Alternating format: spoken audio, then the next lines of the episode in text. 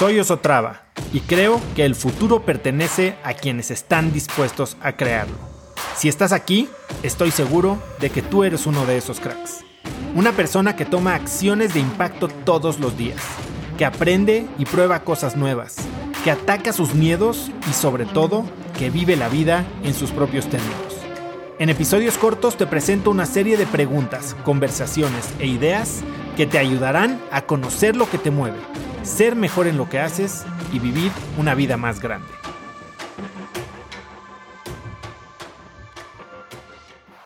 Podemos, de manera deliberada, articular el tipo de personas que queremos ser. Podemos articular la cultura que quisiéramos que existiera en nuestra familia y puedes, a medida de que pase el resto de tu vida, utilizar estas cosas para ayudarte a convertirte en el tipo de persona que quieres ser. Ojalá estas palabras las hubiera escrito yo, la verdad, pero no, no lo son. Son palabras de un profesor de Harvard, se llama Clayton Christensen, que es autor de un libro que leí yo creo que hace más de 10 años, que se llama ¿Cómo medirás tu vida? Y es un gran libro para releer y releer. Eh, habla mucho de enfoque y de en realidad las cosas que importan. La vida es que no es externa a ti, sino que fluye a través de ti como, como una guía, como una fuente. Y esto, la verdad es que es significativo porque tu felicidad es directamente proporcional al nivel de libertad que persigues en, en cómo la vives. Como yo lo digo mucho, la vida resulta de tus creencias y de tus condicionamientos pasados. A ver, hay estudios que dicen que tu felicidad solo se afecta 10% por el mundo externo y que todo lo demás sale de adentro, de, cómo te manejas tú. Por ejemplo, puedes soportar sufrimiento y aún así elegir vivir con felicidad. Y sé que esto puede sonar difícil de creer, pero déjame te explico cómo lo, cómo lo estoy viendo. La felicidad requiere soltar todo lo que compite por tu tranquilidad. No depende de condiciones externas que satisfagan en realidad tus necesidades. Y hay que ser honestos, hay que ser realistas. La vida nunca va de acuerdo a nuestros planes. Y lo que pasa es que siempre está sucediendo algo en la vida que perturba nuestra paz interior. Y es ahí donde yo veo la gran diferencia entre las personas.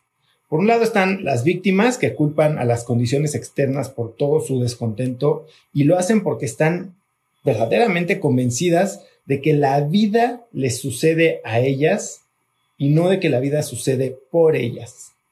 Y esto que estoy diciendo no es nada nuevo, la verdad, no estoy descubriendo el hilo negro, solo que lo recuerdo y lo repito una y otra vez para grabármelo yo y para que te lo grabes tú, para que puedas potenciar tu vida. ¿Por qué? Porque si la, la felicidad es un evento interno, entonces puedes elegirlo como un punto de enfoque independientemente de todo lo que está pasando fuera de tu control. Y este es exactamente el paso a paso, la fórmula de cómo hacer esto que te estoy diciendo. A ver, por ejemplo, si tu estado de ánimo cambia o puede cambiar porque estás acostumbrado, es así es como venimos funcionando, a responder a un evento externo. Pero la realidad es que tus sentimientos, lo que sientes, solo muestra un nivel tuyo de pensamiento. Porque eso es justo lo que hacen. Los sentimientos exponen la realidad de tus pensamientos. Eso y nada más eso son. Si experimentas emociones negativas, es seguro que están saliendo primero de los pensamientos negativos, estas ideas que te estás haciendo en base a reglas que tienes grabadas. Y si logras entender eso, entonces vas a entender que si entiendes primero tus pensamientos, entonces vas a estar atendiendo al mismo tiempo tu bienestar personal. Y tenemos el poder de controlar nuestra respuesta cuando nos negamos a permitir todas las condiciones externas y que éstas interrumpan nuestro bienestar interior. Cuando le seguimos dando atención a todos los pensamientos negativos, estos crecen en importancia. En cambio, si los dejas pasar, estos tienen mucho menos espacio para crecer y para echar raíces. Y para dejar de ser víctima y liberarte del dilema, entonces comprende la esencia de tu verdadera naturaleza mucho más allá de tus pensamientos. Entiende quién eres tú y no dejes que tu mente te engañe. Muchas veces es más fácil soportar y vivir con pensamientos negativos que de verdad notar que está sucediendo ese pensamiento.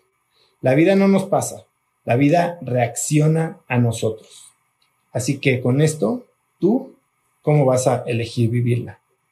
Yo ya lo estoy pensando diferente. Conecta conmigo en Instagram como arroba osotrava y dime qué te pareció este episodio. Mi meta es inspirar a una nueva generación de hispanos a vivir vidas más grandes. Y si me quieres ayudar a lograrla, lo mejor que puedes hacer es seguirme en Spotify y dejar una reseña en Apple Podcasts para así subir en ese ranking. En tu reseña cuéntame de qué temas, categorías o personas te gustaría aprender y me aseguraré de leerlas para darte el contenido que quieres. Y no olvides unirte a mi comunidad de cracks en cracksnetwork.com. Es gratis y conectarás con más gente en el mismo camino de crecimiento que tú. Eso es todo por hoy. Yo soy Oso Traba y espero que tengas un día de cracks.